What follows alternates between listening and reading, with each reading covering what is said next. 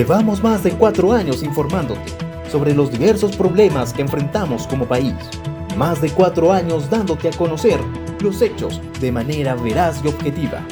Voces en línea, la voz que te informa. Buen día con todos nuestros voceros. Le damos la bienvenida a un capítulo más de Voces en línea su noticiero de confianza. Hoy día se encuentran en conducción Cristina Díaz y quien les habla Aníbal Castillo. Buen día Aníbal y a todos nuestros radio oyentes. Gracias por sincronizarnos y su preferencia. Como ya habrán escuchado y visto, hoy abordaremos el tema de tabaco.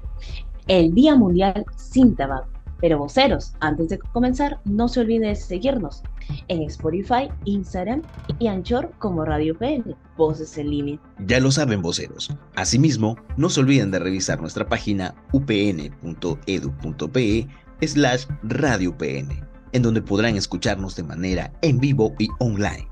Así que ya lo saben, manténganse informados con Voces en Línea. Y volviendo a lo que es nuestro tema central, hoy hablaremos sobre el Día Mundial sin Tabaco que se fija todos los 31 de mayo, un tema de importancia en la salud pública, el cual no solo implica al consumidor, sino a quienes lo rodean. Claro que sí, Aníbal. Actualmente no se está teniendo la jerarquía correspondiente de los peligros que implica consumir el tabaco y lo que representa para nuestro futuro e integridad. Por ello, el objetivo del Día Mundial sin Tabaco es el de señalar los riesgos que supone el consumo de tabaco para la salud y fomentar políticas eficaces de reducción de dicho consumo. Interesante dato, Cristina.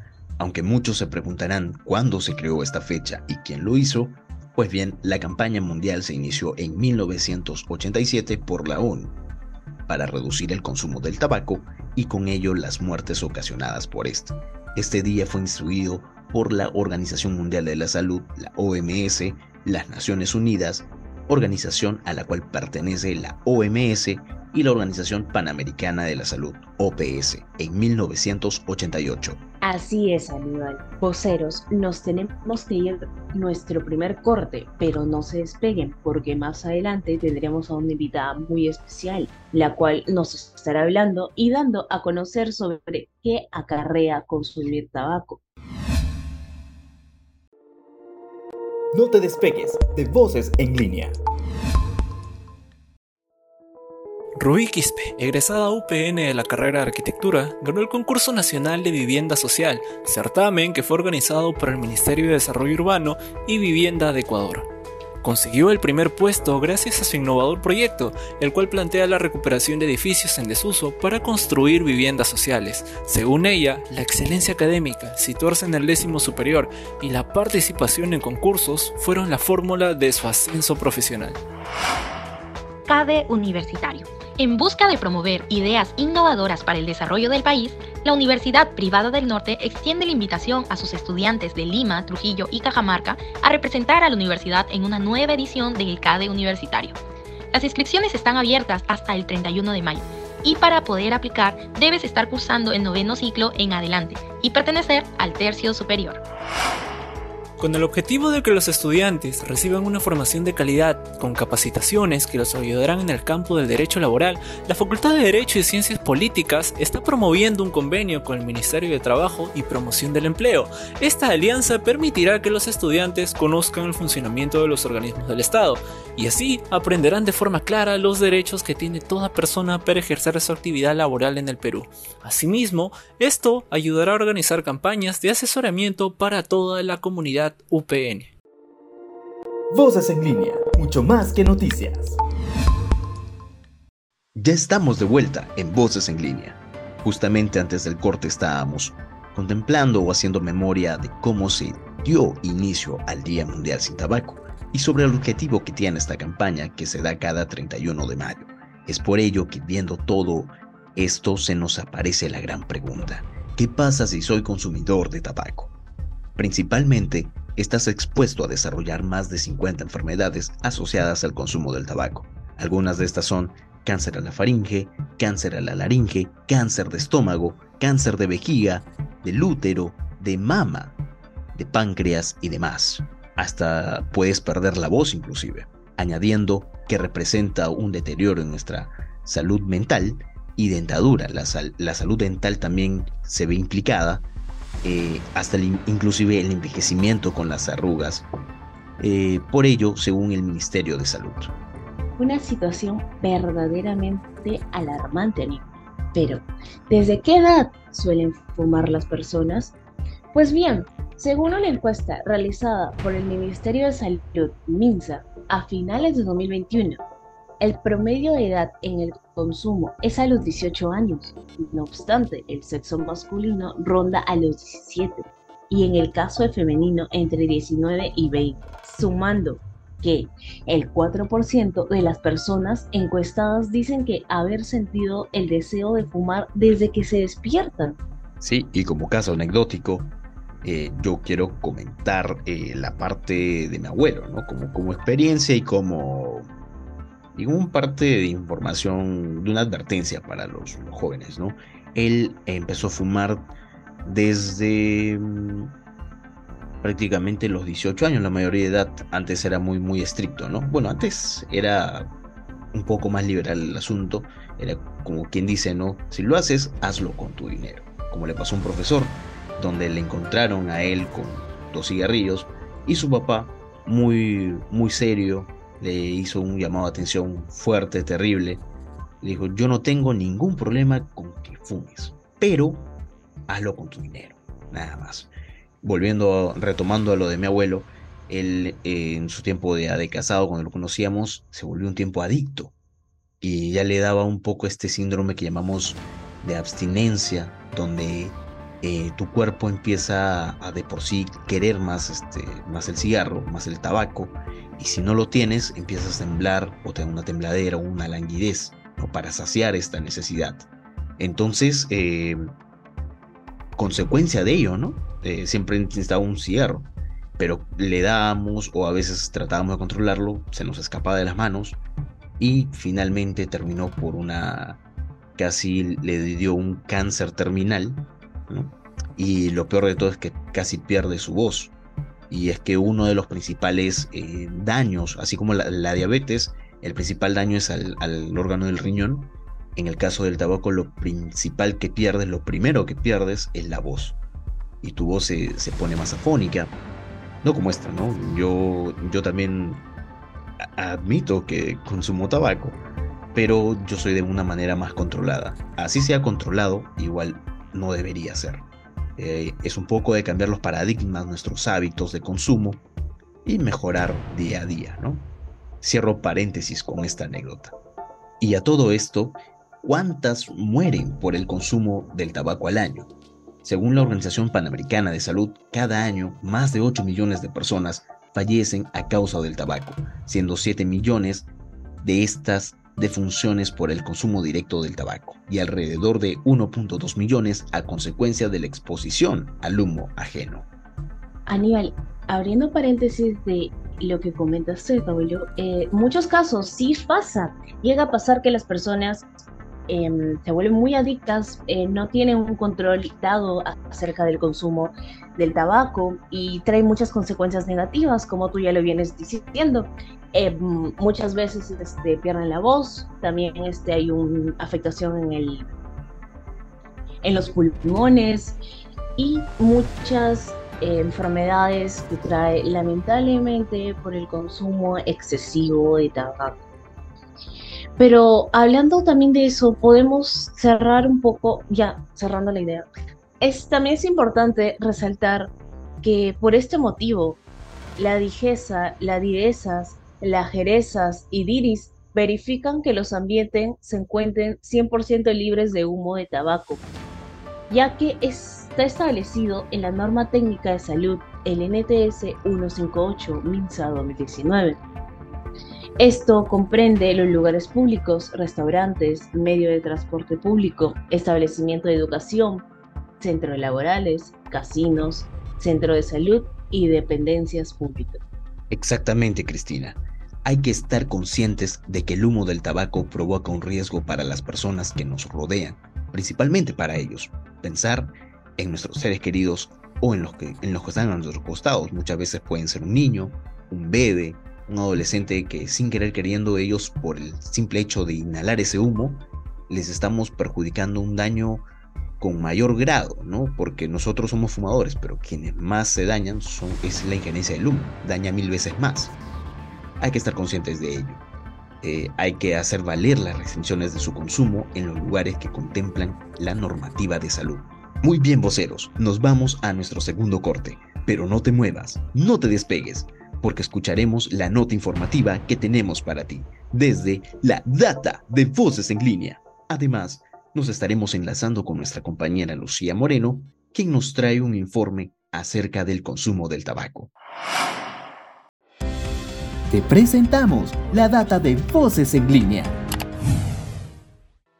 ¿Sabías que solo el humo de cigarro contiene aproximadamente 4.000 sustancias químicas y en la cual 50 de ellas son cancerígenas? Entre sus componentes se encuentra el butano, que es usado también para el líquido de los encendedores, el toleno, que funciona como un disolvente industrial, la nicotina, que es usada como insecticida. También encontramos el amoníaco, que es parte de un componente agregado para limpiar los baños, el arsénico, usado también en venenos y otros elementos dañinos altamente corrosivos para la salud. Si los componentes son así de tóxicos, ¿Te puedes imaginar el daño que causa en los órganos internos? El consumo frecuente de cigarro daña el corazón, ya que incrementa el ritmo de la presión arterial. Y no solo eso, puede causar enfermedades respiratorias como la bronquitis crónica.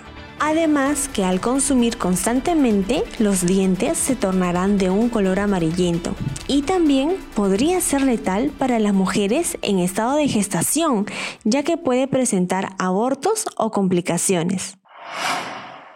Muchas gracias por el pase, conductores. Me encuentro en los alrededores de la Universidad Privada del Norte, esto con el fin de saber el porcentaje de consumo de tabaco en su presentación de cigarro. Buenas tardes, señorita. ¿Alguna vez ha fumado? Hola, sí, sí he fumado. ¿Por qué? Eh, bueno, he tenido eh, episodios, no, no lo hago siempre, pero como que supongo de ansiedad, no sabría decirle, pero me, me transmite tranquilidad. ¿Y cuántas veces al día ha fumado usted alguna vez? He llegado a fumar cuatro veces al día. Listo, muchas gracias. ¿Usted? No, nunca, nunca he fumado. ¿Por qué no ha fumado? porque sé que es malo para la salud. Y además, bueno, tuve mi padre que fumó desde, desde muy joven y pues no me gustaba verlo fumar y por eso no tomé la decisión también de, de consumir, de sumar. Buenas tardes, señorita. ¿Alguna vez usted ha fumado? Sí, siempre. ¿Por qué? Porque me calma la ansiedad. ¿Y cuántas veces al día ha fumado? Seis, siete, aproximadamente. Listo, muchas gracias. Buenas tardes, señorita. ¿Alguna vez usted ha fumado? Eh, sí, sí ha fumado. ¿Cuántas veces al día? Eh, no, ocasionalmente, para ayudarme a relajar. Y estas fueron las respuestas de algunas personas. Soy Lucía Moreno informando para Voces en línea. Este informe fue producido por la Data de Voces en línea. Muchas gracias por el informe, Lucía. Con la recolección de datos podemos darnos una idea de cómo está llevando lo que es el consumo de tabaco justamente en la presentación de cigarrillos. Indudablemente, Cristina, a tomar mayor conciencia y reitero, cambiemos nuestros hábitos de consumo. Hay que estar conscientes de lo que representa consumirlo y lo que cuesta dejarlo, porque dicho sea de paso, al dejar de hacerlo estamos disminuyendo los riesgos de diferentes enfermedades relacionadas por el humo. Sobre todo es importante por el humo, Además, contribuye con el cuidado del medio ambiente y la salud pública. Bueno, justamente para saber más de ello, nos contactamos con la médica neumóloga Amalie Claudio Cruz, quien nos puso al corriente sobre las consecuencias de consumir tabaco. Voces en línea, mucho más que noticias. Buen día, voceros. Les saluda Darío Alcántara y el día de hoy me encuentro acompañado de la doctora Amalin Claudio Cruz, médica neumóloga que cuenta con más de 18 años de experiencia y 7 como especialista, quien actualmente labora en el Hospital Santa Gema de Yurimangas. Buen día, doctora. Muchas gracias por aceptar nuestra invitación. Realmente un placer poder tenerla con nosotros. Muchas gracias por venir con ustedes. Quería agradecer al programa periodístico Voces en Línea de Radio UPN. Sí, doctora, muchas gracias a usted.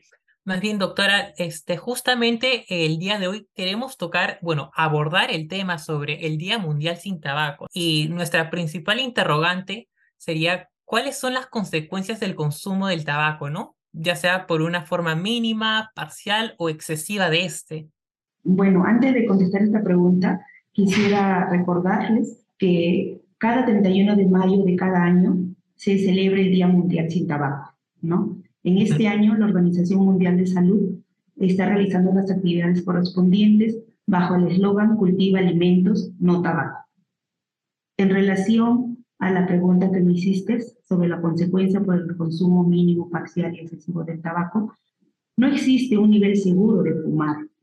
No el hecho de que fumemos o consuman poco cigarro no significa que esté protegido de los peligros de fumar. Básicamente el tema con el tabaco es, eh, al contener la nicotina, es la adicción que puede causar en la persona.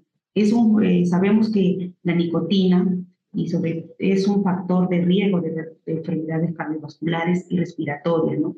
y sobre todo de más de 20 tipos o subtipos de cáncer y otras enfermedades debilitantes.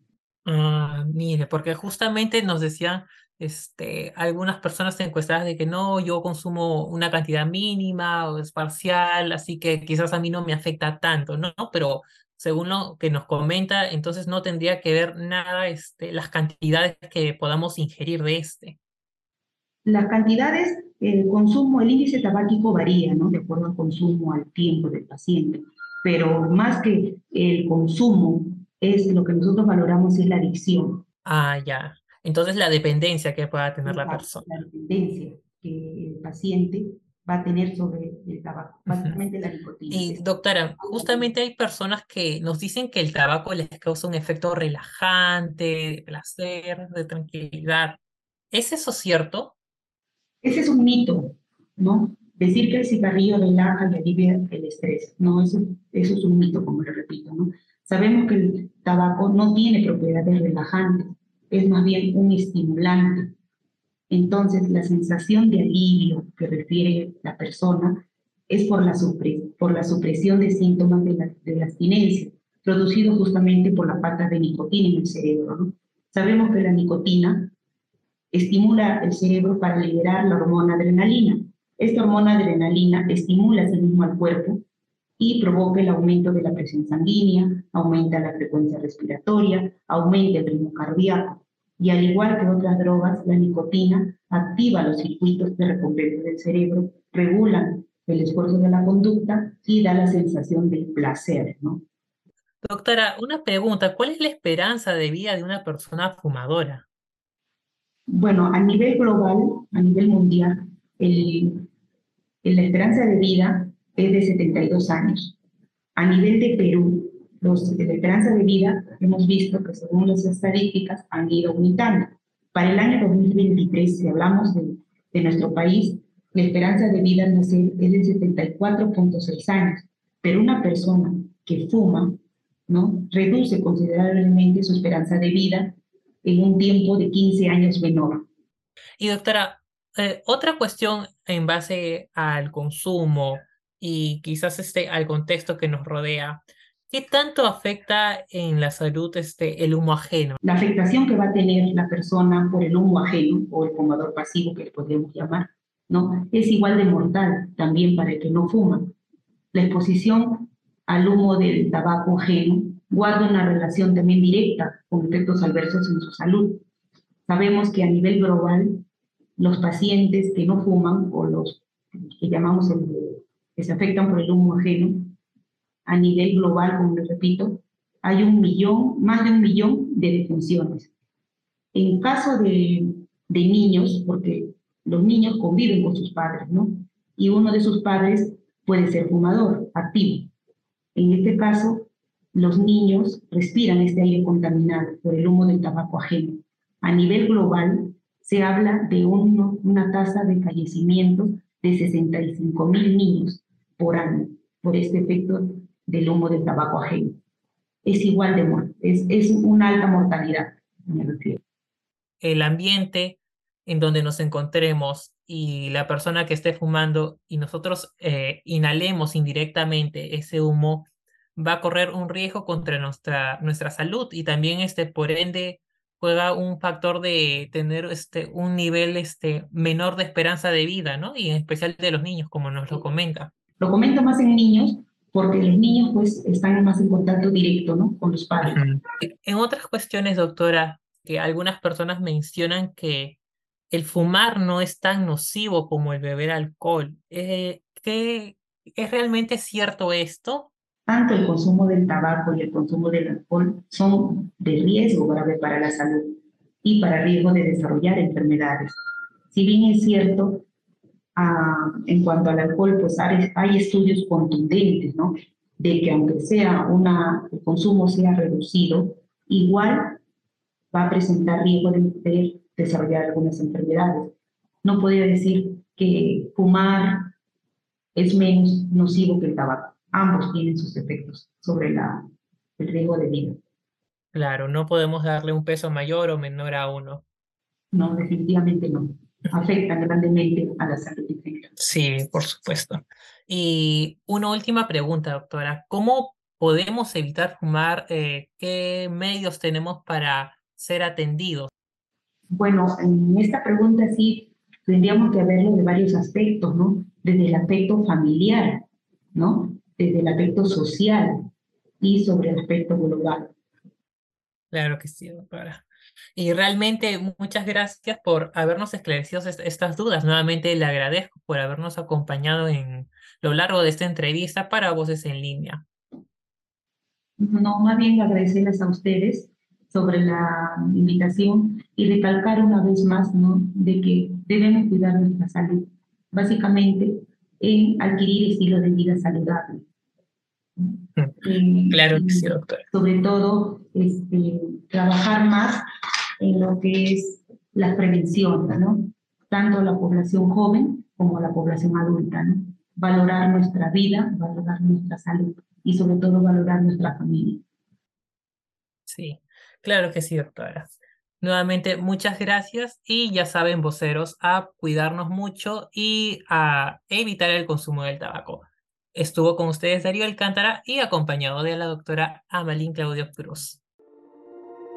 Voces en línea. Llevamos la noticia al máximo. Y lamentablemente, como dijo mi compadre Héctor Lavoe, todo tiene su final. Nada dura para siempre y nos tenemos que ir. Esto fue todo por el día de hoy. Esperamos que te hayas podido mantener conectado a lo largo del programa. Gracias por tu preferencia, gracias por tu sintonía. Recuerda de seguirnos porque tenemos más voces por escuchar. Estuvo contigo Aníbal Castillo. Así es, amigo. Nada dura para siempre. Y bueno, yo también me despido. Estuvo con ustedes también Cristina Díaz. Recuerden seguir sintonizándonos por Spotify y seguirnos por Instagram y Anchor como Voces en Línea. Muchas gracias y hasta el próximo capítulo. Esto fue Voces en Línea, la voz que te informa.